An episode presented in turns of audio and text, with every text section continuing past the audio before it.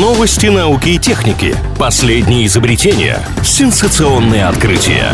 Технический перерыв на правильном радио. Чем бы ученые не тешились, лишь бы ежедневно что-нибудь создавали. Очередная порция новинок из мира науки и техники прямо сейчас.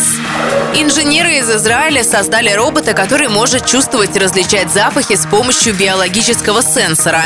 Зачем это нужно? Оказывается, анализ запахов до сих пор является серьезной проблемой для науки. Распознать аромат с помощью компьютера не так просто. Многие алгоритмы просто не справляются с этой задачей.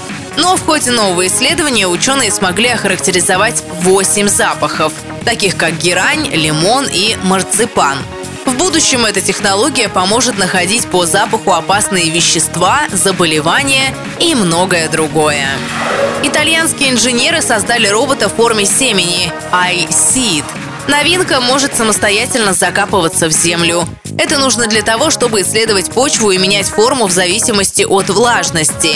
Интересно, что батареи и другие внешние источники энергии роботу не нужны. Нано-семя было напечатано на 3D-принтере из биоразлагаемых материалов. Ему можно найти применение в самых разных областях.